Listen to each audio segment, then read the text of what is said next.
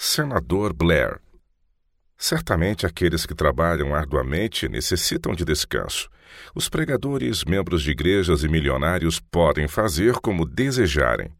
O projeto de lei em questão diz que o governo federal, participando da jurisdição do governo civil dos Estados Unidos, mediante concessão feita pelos estados e em virtude do controle que possui sobre o comércio interestadual, os correios, o exército e a marinha, fará uso dos poderes a ele concedidos pelos estados no que diz respeito à jurisdição e não introduzirá práticas que destruam o dia de repouso nos estados.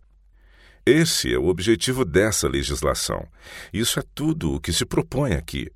Trata-se simplesmente de uma lei cuja intenção é tornar eficientes as leis do descanso dominical do Estado e nada mais. Senhor Jones. Mas essas leis deverão ser impostas, se de fato forem, por aqueles que são fortemente a favor delas. Senador Blair. Não, serão impostas pelo Estado. Se essas pessoas forem a favor delas, ou contra elas, ou a violarem, esse é outro assunto. Um homem pode ser a favor de uma lei que ele viola. Um grande número das pessoas mais destacadas na causa da temperança no mundo usam bebidas intoxicantes. Elas dizem que estão conscientes do malefício causado e que são a favor da promulgação de uma lei que extirpe estes males. Os mais fortes defensores que já vi da legislação pró-temperança são homens que já chegaram à conclusão de que o túmulo está logo adiante deles.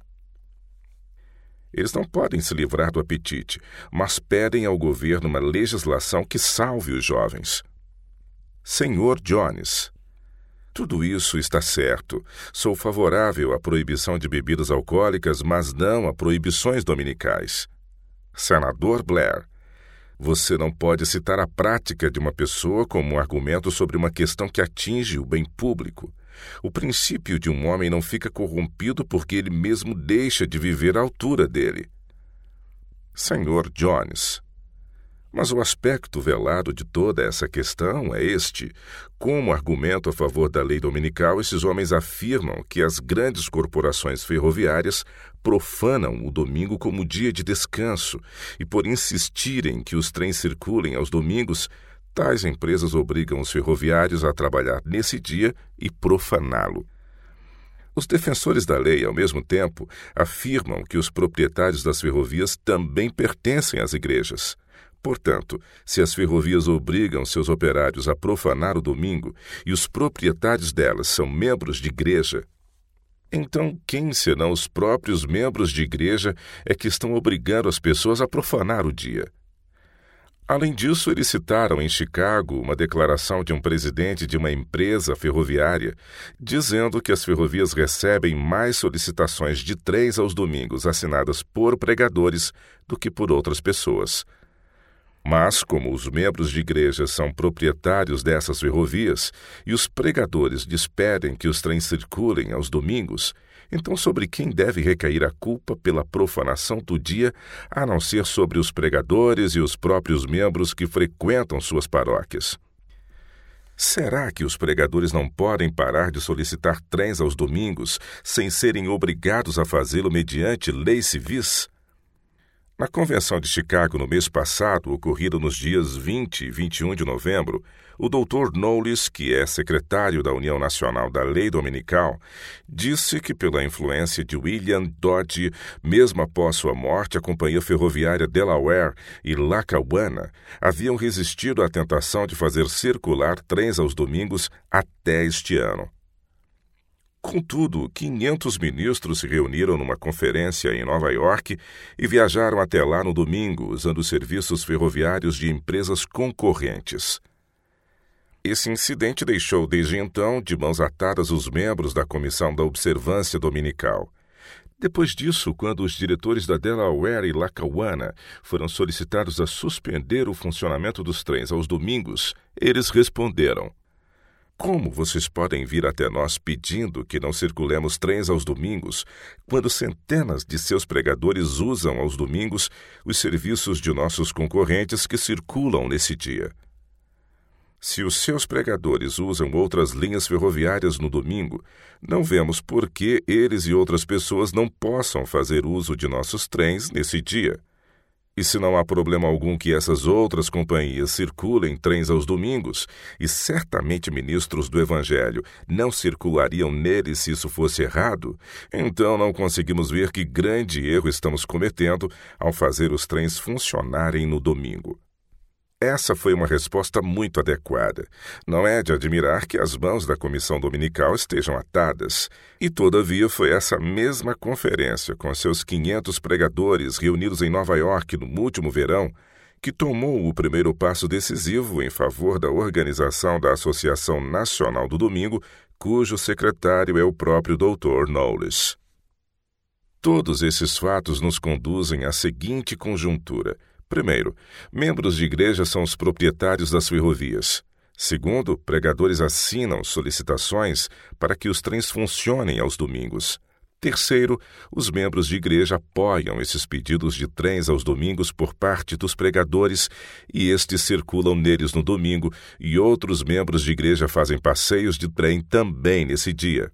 Quarto, então todo esse grupo, composto de pregadores e membros de igreja, se une para fazer uma petição ao Congresso e às Assembleias Legislativas para que se promulgue uma lei que suspenda todos os trens de domingo. Ou seja, eles querem que o poder legislativo em nível estadual e federal obrigue seus próprios membros de igreja, proprietários de ferrovias, a não atender ao pedido dos pregadores por trens aos domingos. Em outras palavras, eles querem que o poder civil obriguem a todos, pregadores e membros de igreja, a agir como eles pregam que os cristãos deveriam agir e insistem em citar o tempo todo o mandamento de Deus. Lembra-te do dia de sábado para o santificar, que eles interpretam tratar-se do domingo. Mas se eles não se mostram dispostos a obedecer ao mandamento de Deus, que eles mesmos conhecem e citam, que segurança temos que eles obedecerão à lei do Congresso ou à das assembleias legislativas quando conseguirem sua aprovação? Especialmente diante da realidade de que ficará a cargo deles próprios supervisionar se a lei está sendo cumprida. Será que eles vão se sentir obrigados pela lei civil a fazer o que eles próprios não estão dispostos a fazer de outra forma? A suma disso tudo é que eles querem que o poder civil aplique a disciplina eclesiástica não apenas sobre eles mesmos, mas sobre todos os demais. Todo o sistema e todas as pretensões que sustentam a exigência desta lei dominical são tendenciosos. Quanto à aplicação da lei, esta ficará sob a responsabilidade daqueles que estão trabalhando para consegui-la, pois é certo que os que não a desejam não a farão cumprir. Além disso, os oficiais de justiça não se sentem atraídos a exigir o cumprimento de leis que não recebam o apoio da opinião pública. Isso é comprovado pelo fato de que o estado de Illinois e a cidade de Chicago possuem atualmente leis dominicais convenientes a qualquer pessoa razoável, mas mesmo assim nenhuma delas é aplicada. E os pregadores daquele estado e cidade, em vez de supervisionarem o cumprimento delas, convocam convenção após convenção para elaborarem mais leis dominicais em nível estadual e nacional. Qual então será o próximo plano? Será tornar o assunto uma questão política em nível estadual e nacional e fazer com que a promulgação e a aplicação de leis dominicais se tornem um meio de comprar votos e apoio político. Isso é comprovado pelas seguintes resoluções adotadas pela Convenção da Lei Dominical de Elgin. Fica decidido que consideramos com vergonha e tristeza a não observância do descanso dominical por muitas pessoas cristãs visto que reina entre elas o costume de comprar jornais de domingo, de participar de negócios, patrociná-los e fazer viagens nesse dia, e em muitas situações entregar-se aos prazeres e autoindulgência, deixando de lado de forma negligente e indiferente os importantes deveres e privilégios proporcionados pelo dia do Senhor. Fica decidido que daremos nossos votos e apoio aos candidatos ou políticos que se comprometerem a votar pela aprovação e cumprimento dos estatutos em favor do dia de descanso civil. Uma resolução como essa pode funcionar em Illinois, embora isso seja duvidoso, mas levando em conta a própria declaração feita naquela convenção, é certo que essa resolução jamais poderá funcionar sob a Constituição dos Estados Unidos da América. Foi afirmado nessa convenção que o descanso dominical, aceito como o sábado cristão, é o teste de toda religião. Exigir que os candidatos ou políticos se comprometam a votar pela promulgação e aplicação de leis em favor do descanso dominical significa, portanto, o mesmo que exigir um teste religioso como qualificação para cargos públicos. A Constituição deste país declara que nenhum teste religioso jamais será exigido como qualificação para qualquer cargo público ou de confiança sob este governo. Consequentemente, nenhum teste de dia de descanso religioso ou de lei dominical poderá jamais ser aplicado a qualquer candidato a algum cargo público federal ou de confiança. É verdade que eles usam a palavra civil na resolução, mas a terminologia reflete muito do que eles fazem em outros setores. Não existe, não pode existir nada que possa ser chamado de sábado civil. O sábado é inteiramente religioso e eles sabem disso. E em toda a discussão que fizeram na convenção sobre essa resolução e nos temas relacionados, ficou claro que o dia de descanso era uma instituição religiosa e nada mais que isso.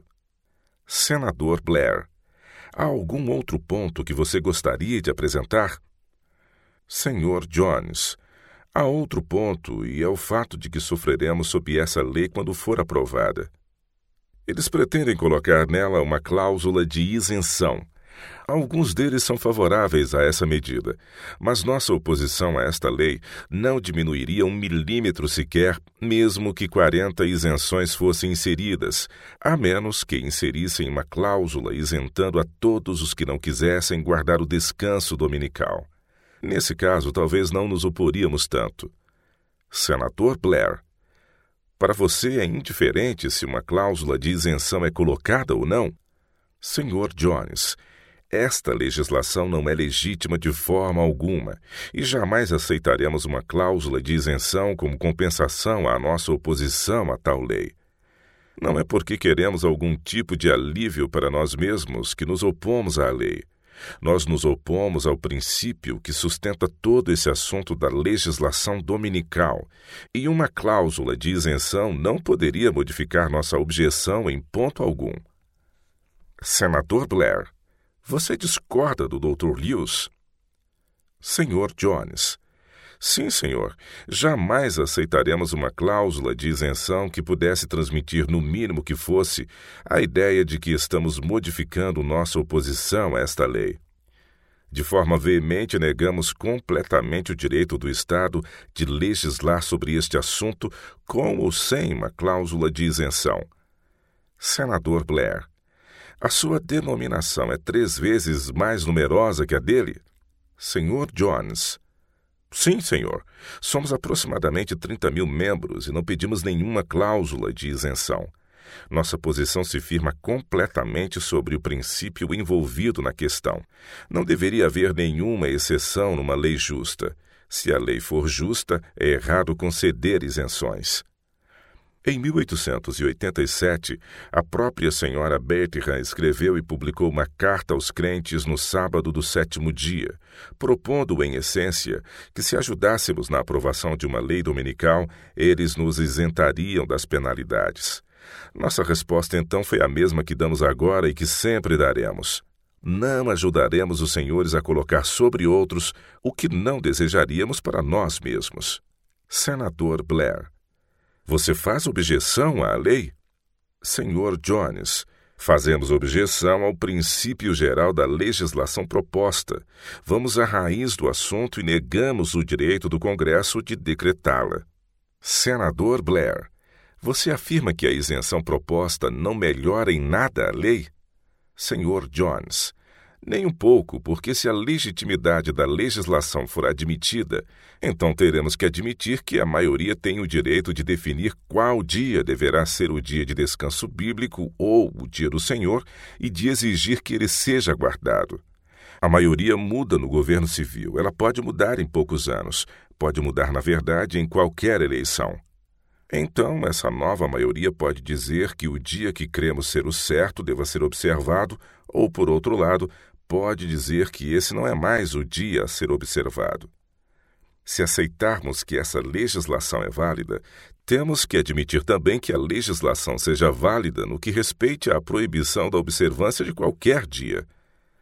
Isso faz com que a guarda do domingo ou qualquer outro dia simplesmente se torne um joguete nas mãos da maioria essa tem sido a trilha das legislações religiosas desde a formação do papado em diante, e esse é o propósito de todo tipo de legislação religiosa, onde quer que seja.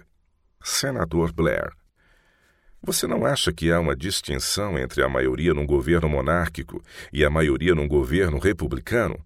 Numa monarquia, a maioria é simplesmente uma pessoa que detém o poder. Senhor Jones. Mas numa república, quando o assunto de legislação religiosa se torna uma questão civil, a diferença é muito grande.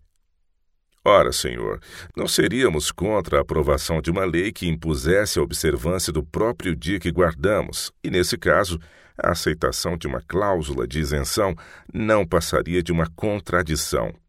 Permita-me ilustrar isso. Houve um tempo em que não guardávamos o sábado do sétimo dia como o dia de descanso bíblico. Enquanto não o guardávamos, tínhamos o direito de não fazê-lo. Mas nos convencemos de que devemos guardá-lo, e essa é nossa prática atual. Então, temos o direito de observá-lo. Mais do que isso, temos novamente o direito de não guardá-lo se escolhermos não guardá-lo. Se mudássemos nossa posição e voltássemos a guardar o domingo e concordássemos com o poder que o Estado pretende ter de nos obrigar a fazer aquilo que, mesmo aceitando por convicção, poderíamos deixar de fazer se assim quiséssemos, com essa atitude estaríamos renunciando à nossa liberdade de fé religiosa e de adoração, pois perderíamos o direito de renunciar novamente a essa prática se assim desejássemos. Se os defensores desta lei parassem pelo menos para pensar nessa questão, veriam eles próprios que não podem dar-se ao luxo de aceitar tal legislação, muito menos exigi-la. Ninguém jamais pode com segurança apoiar qualquer tipo de legislação em favor da própria forma de fé ou adoração que professa. Ao fazê-lo, ele abre mão de seu direito de professar outra forma de fé, caso fique convencido de que esta está mais próxima da verdade do que a que possuía antes. Tal pessoa estaria, em essência, renunciando a seu direito de ter pensamentos avançados a respeito de observâncias religiosas, e desse momento em diante seria forçada a aceitar o que viesse pronto do poder legislativo, ou seja, aquilo que a maioria determinasse. Os observadores do domingo podem abrir mão de sua liberdade religiosa se quiserem, mas quanto a nós, não estamos dispostos a fazer isso. Estamos determinados a manter nossos direitos. Se eles vierem a abdicar de seus direitos, continuaremos a defender o direito deles de recuperá-los. Outro ponto. Uma cláusula de isenção é apenas uma cláusula de tolerância disfarçada. Se nós a aceitarmos, estaríamos simplesmente confessando que todos os direitos religiosos se resumem ao que a maioria determina e que estamos dispostos a aceitar deles qualquer tipo de liberdade religiosa que eles pensam que deveríamos ter. Mas jamais, Senhor, faremos tal profissão de fé. Jamais concordaremos com coisas dessa natureza ou a elas nos submeteremos. Somos americanos e cidadãos dos Estados Unidos também, e defendemos todos os direitos dos cidadãos americanos. O vocabulário dos conceitos americanos não conhece tal palavra como tolerância. Nosso país garante direitos. Como foi expresso pela Comissão do Senado acerca desse mesmo assunto 60 anos atrás, assim falamos. O que outras nações chamam de tolerância religiosa, nós chamamos de direitos religiosos. Estes não são exercidos em virtude de indulgência governamental, mas como direitos dos quais o governo não pode privar nenhuma classe de cidadãos, embora pequena. Poderes despóticos podem invadir esses direitos, mas a justiça ainda os confirma. Isso não é tudo que deve ser dito sobre esse ponto. Há outro princípio envolvido. Se fôssemos aceitar a cláusula de isenção, isso não ajudaria a situação. A contribuição seria extremamente curta. Suponhamos que uma cláusula de isenção fosse dada. Há pessoas que professariam ser adventistas do sétimo dia com o único objetivo de ter a chance de abrir bares e estabelecimentos comerciais no domingo. Portanto, em legítima autodefesa, a maioria teria que repelir a cláusula de isenção.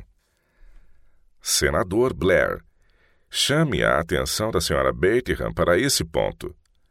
Senhor Jones, permita-me repetir. Se for concedida uma cláusula de isenção, isso tem sido tentado, haverá homens repreensíveis e donos de tabernas que sabem que conseguirão mais movimento de pessoas no domingo do que no sábado, e esses vão professar ser adventistas do sétimo dia e guardadores do sábado. Vocês não podem penetrar no íntimo, não podem enxergar o que está dentro do coração, não podem investigar as intenções para se certificarem de que a profissão de fé deles é genuína ou não. Eles professarão guardar o sábado do sétimo dia e então abrirão as tabernas no domingo. Por conseguinte, com justificada autodefesa, para tornar a posição de vocês efetiva, vocês terão que repelir essa cláusula de isenção ela vai durar muito pouco tempo. Senador Blair, concordo com você nesse ponto. Senhor Jones. Por essa razão, os defensores desta lei não podem se dar ao luxo de oferecer uma cláusula de isenção, e pelo fato de ela colocar a maioria no poder de nossas consciências, negamos o direito de que qualquer coisa dessa natureza seja feita. Peço às organizações aqui representadas que pensem sobre esse assunto após o término desta audiência. Creio que esta argumentação resistirá à prova de toda a investigação que eles decidirem dar ao assunto. Senador Blair, gostaria de chamar a atenção de todos para esse ponto. Se os senhores precisam de uma legislação dessa natureza, seria melhor que todos se certificassem de que a lei proposta cumpra o que os senhores pretendem e tomem cuidado para que, no afã de angariar o apoio dos partidos que se opõem ao projeto, os senhores não joguem fora a essência de tudo pelo que estão lutando. Senhor Jones, Sim, senhor, esse é o ponto. Para mostrar o modus operandi, gostaria de mostrar que o estado de Arkansas, em 1885, tinha uma cláusula de isenção em sua lei dominical. Essa cláusula de isenção, conforme relatam os fatos, foi usada de forma oportunista pelos donos de tabernas para manterem abertos seus estabelecimentos no domingo. Uma delegação foi até a Assembleia Legislativa do Arkansas e pediu-lhes que revogassem a cláusula de isenção, de modo que pudessem fechar os bares aos domingos. A Assembleia revogou a cláusula. Se eles tivessem fechado as tabernas no domingo, isso teria sido muito bom. Mas eles nem sequer tentaram fazê-lo. Não houve sequer um proprietário de bar preso por causa da revogação da cláusula de isenção. Houve apenas dois homens que não guardavam o sétimo dia que foram presos ao ser ela revogada.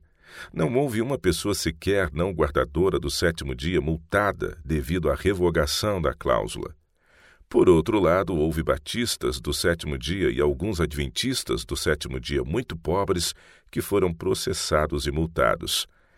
Chegaram a tomar o único cavalo e a vaca de um homem, e por fim seus irmãos ajuntaram algum dinheiro para livrá-lo da cadeia. Esses homens foram processados muitas vezes, e os advogados do Estado, sob a liderança do senador Crockett, conseguiram aprovar no Legislativo um projeto de lei, apesar da persistente oposição dos dirigentes das igrejas, restaurando a cláusula de isenção para salvar essas pobres e inocentes pessoas da perseguição que estava ocorrendo. Senador Blair, fico feliz que o senhor tenha exposto esse caso, porque foi algo que realmente aconteceu. Senhor Jones, peço a permissão para ler a declaração feita pelo senador Crockett sobre o assunto na Assembleia Legislativa do Arkansas. Permita-me, senhor, ilustrar a operação da presente lei com um ou dois exemplos.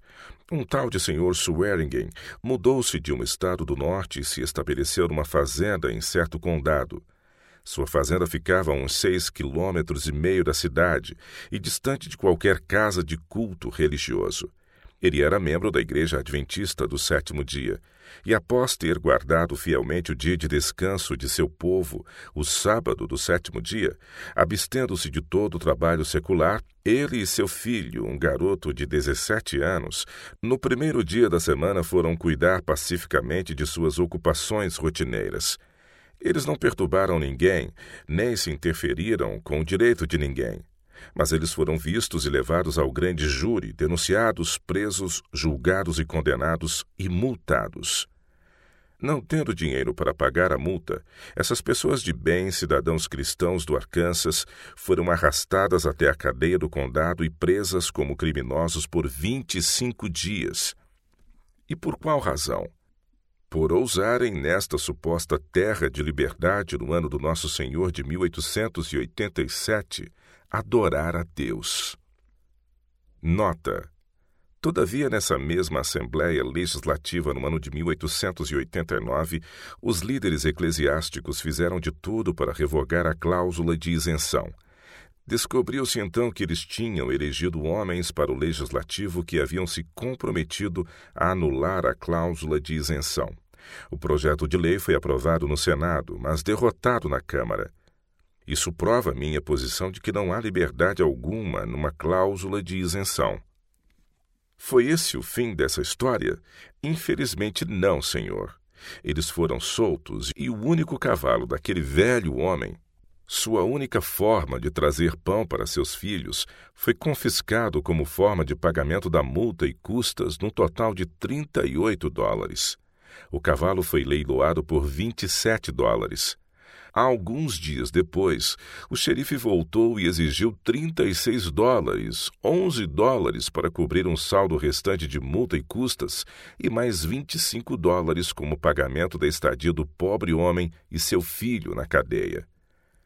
E quando o pobre e velho homem, um cristão, vale lembrar, disse ao xerife com lágrimas nos olhos que ele não tinha dinheiro algum, o xerife prontamente confiscou sua única vaca mas foi persuadido a manter o animal sob penhora e a quantia foi paga mediante contribuições de amigos da mesma fé.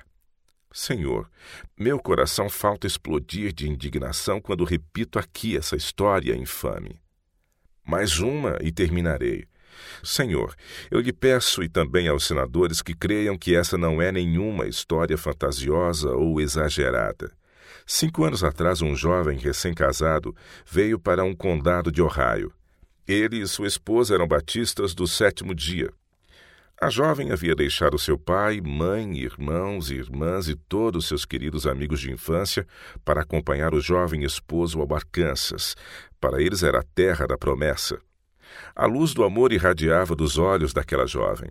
Suas faces rosadas mostravam saúde. O riso prateado era como suave música, do qual o jovem marido jamais se cansava. O casal comprou uma pequena fazenda e, rapidamente, através de incansável trabalho e estrita economia, o lar deles floresceu como rosa no deserto.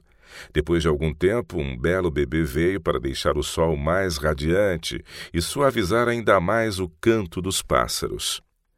Eles estavam felizes com a afeição e amor que um tinha pelo outro e pela criança.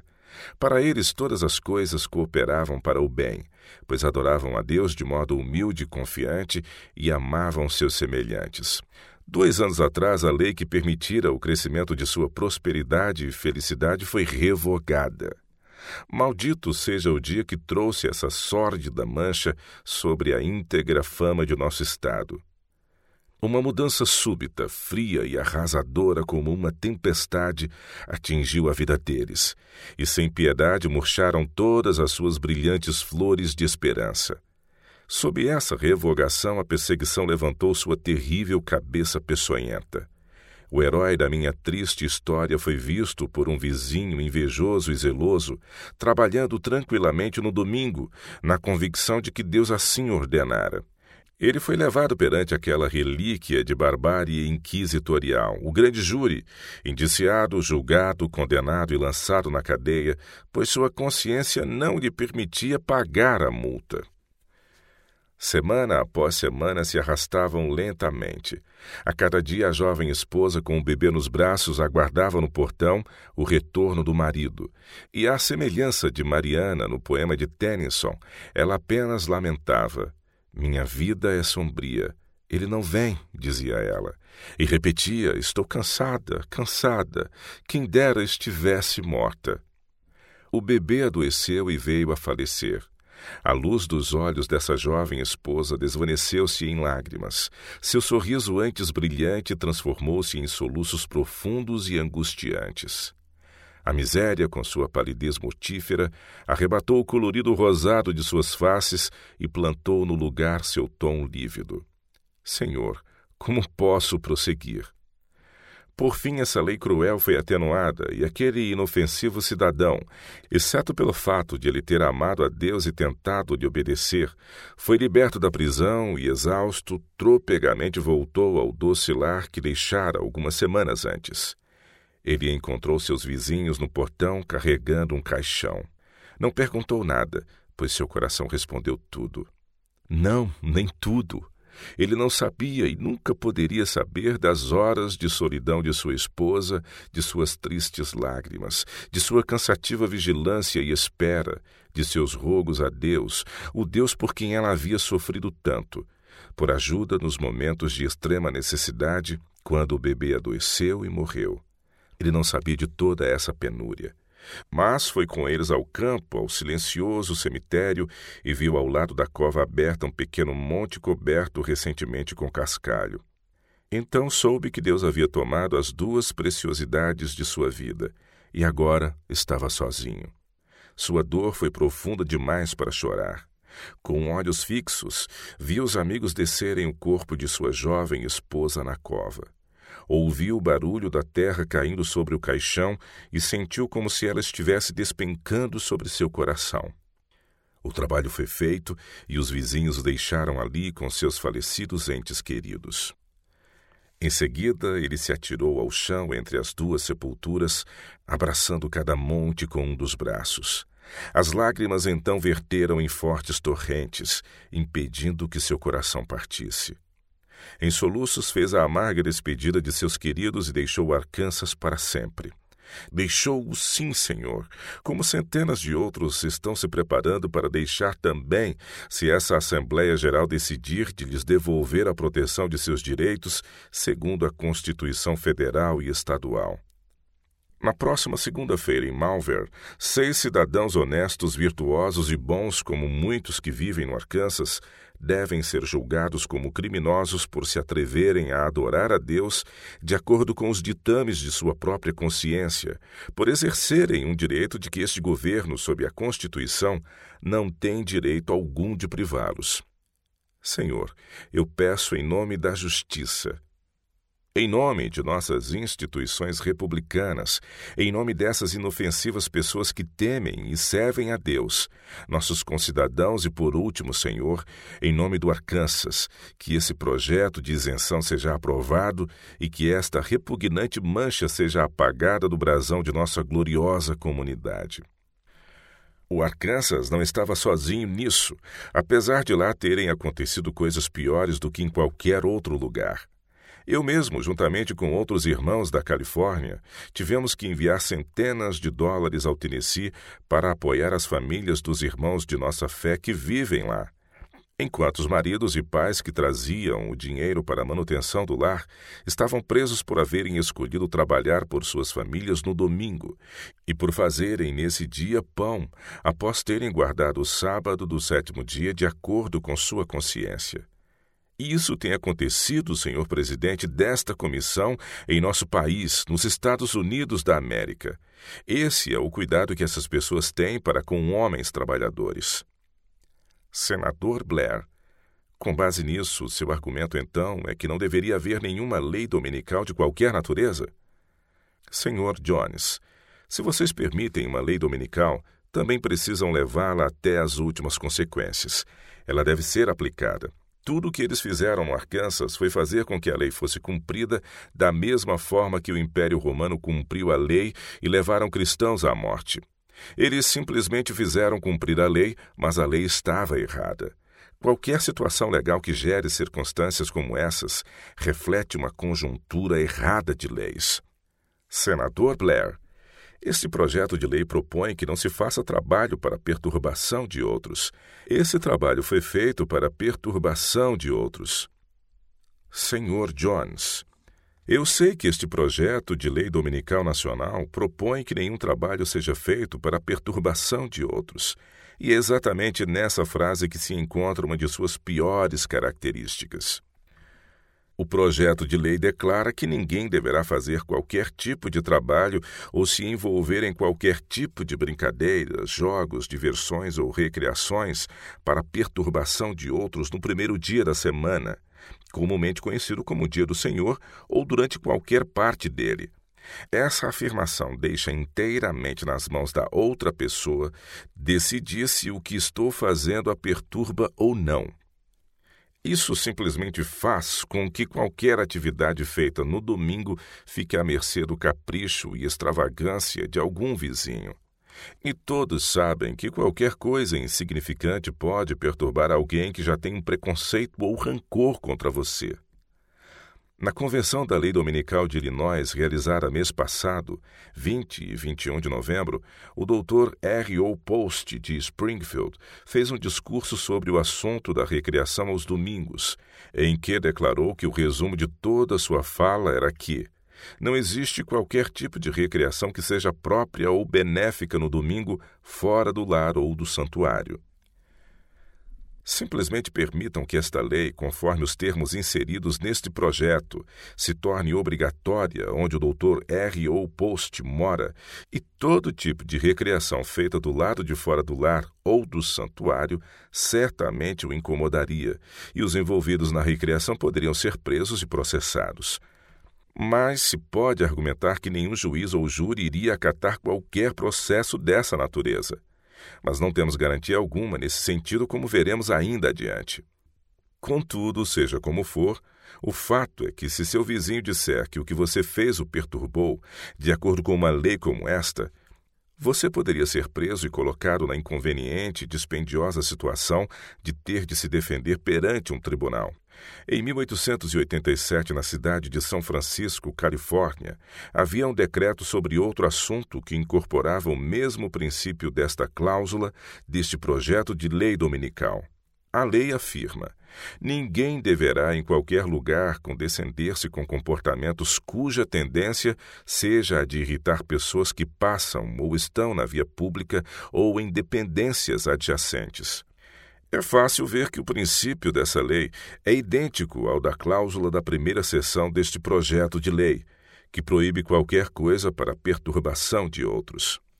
Enquanto estava em vigor esse decreto de São Francisco, um homem chamado Ferdinand Pape estava distribuindo algum material publicitário nas ruas que não somente tinha a tendência de irritar, mas de fato irritou um homem de negócios do outro lado da rua.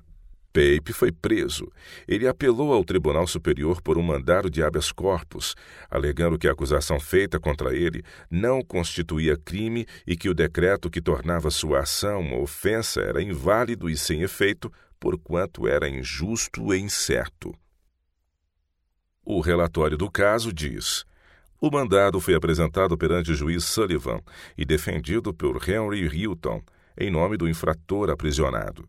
Em relação à questão, o juiz deu um parecer escrito bastante longo, no qual ele fez uma crítica severa sobre o quanto o decreto em vigor era absurdo e liberou Pape da prisão.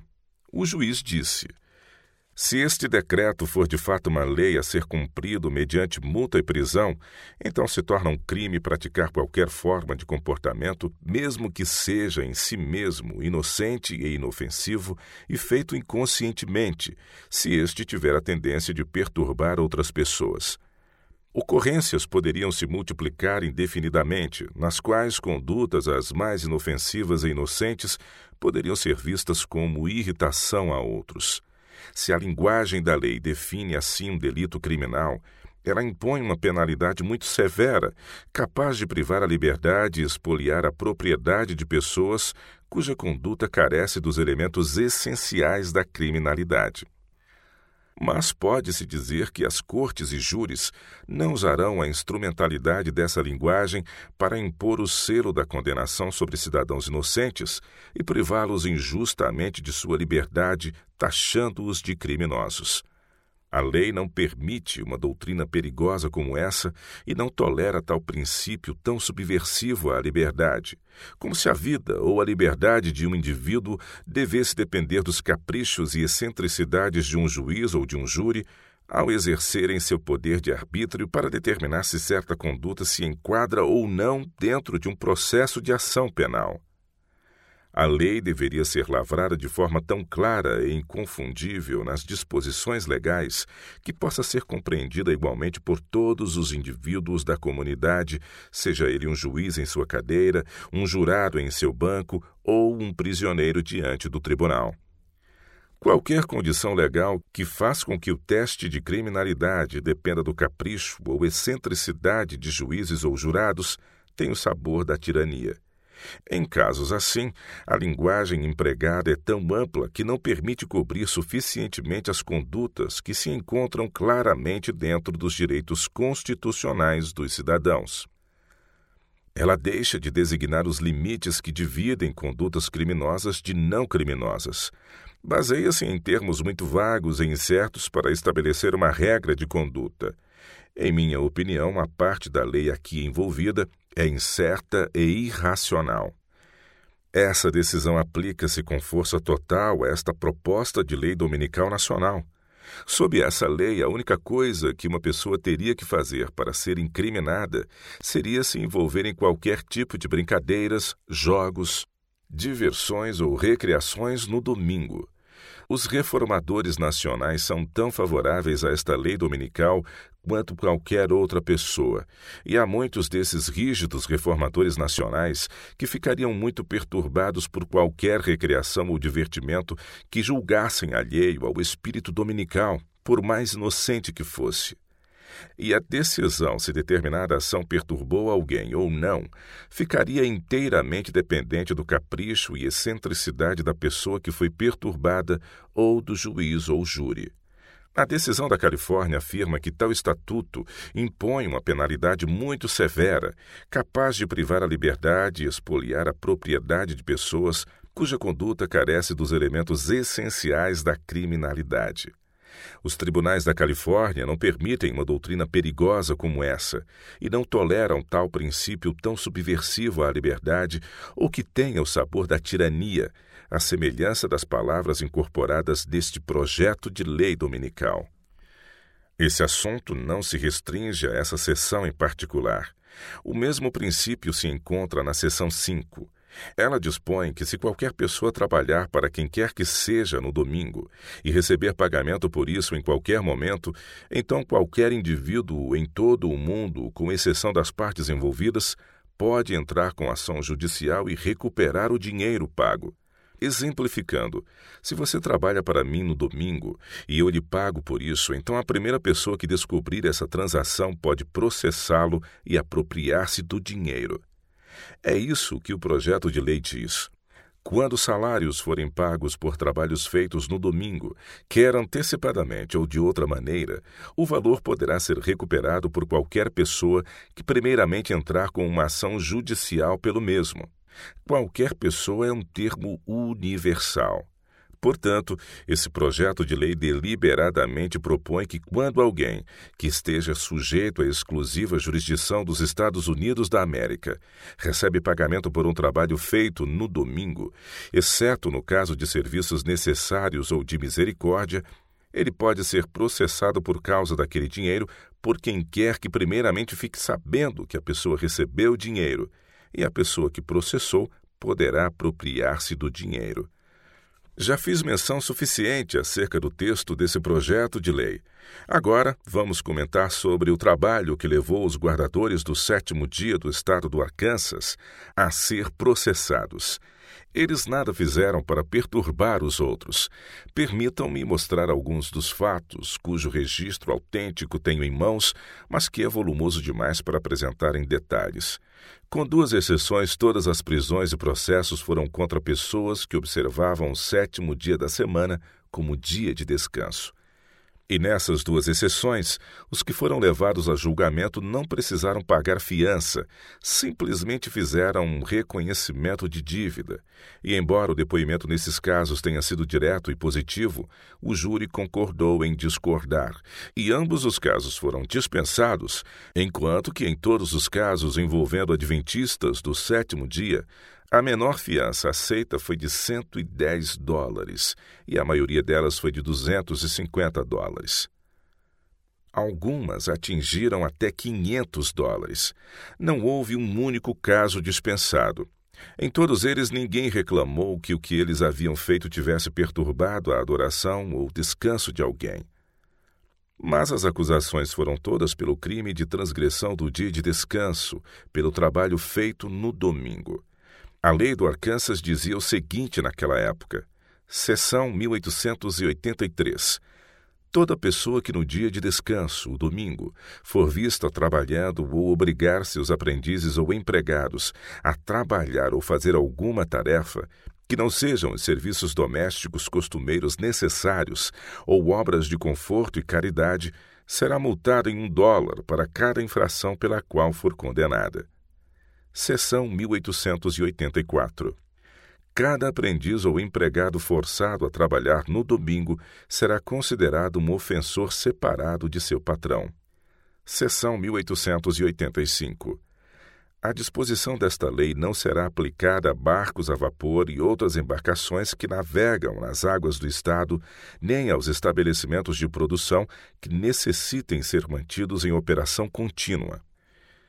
No caso do Sr. Swearingen, mencionado pelo senador Crockett, a condenação foi feita com base no relato de uma testemunha que jurou que o trabalho realizado no domingo, pelo qual foi sentenciado, ocorreu de fato 17 dias antes de a lei entrar em vigor.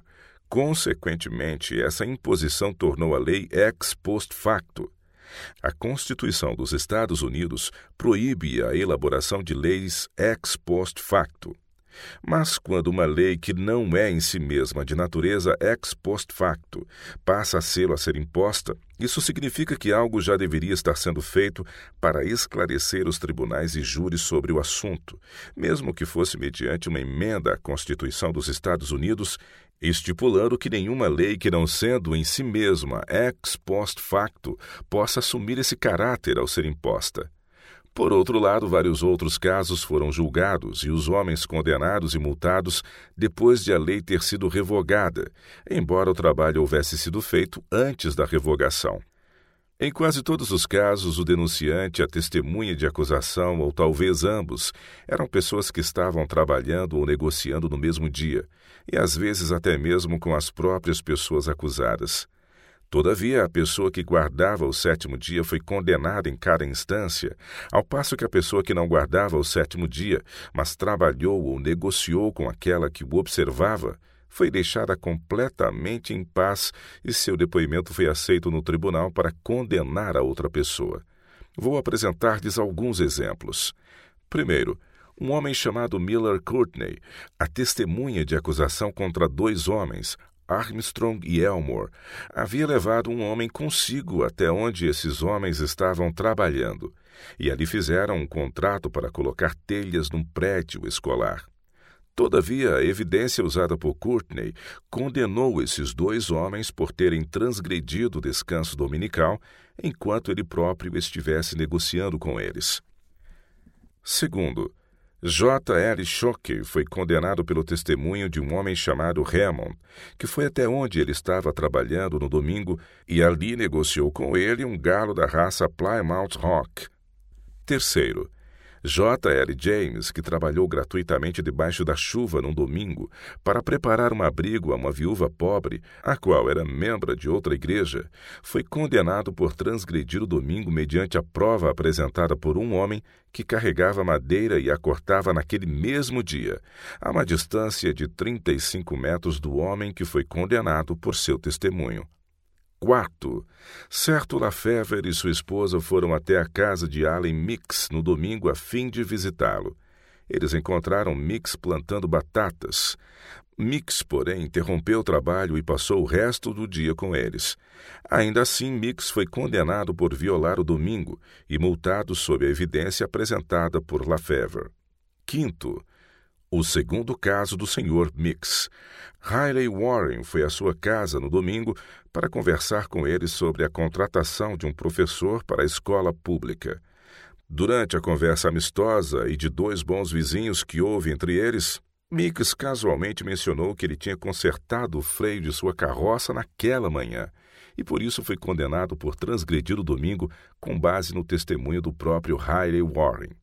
Dessa forma, Mix foi praticamente obrigado a ser uma testemunha contra si mesmo, claramente outra violação tanto da Constituição daquele Estado quanto da Constituição dos Estados Unidos.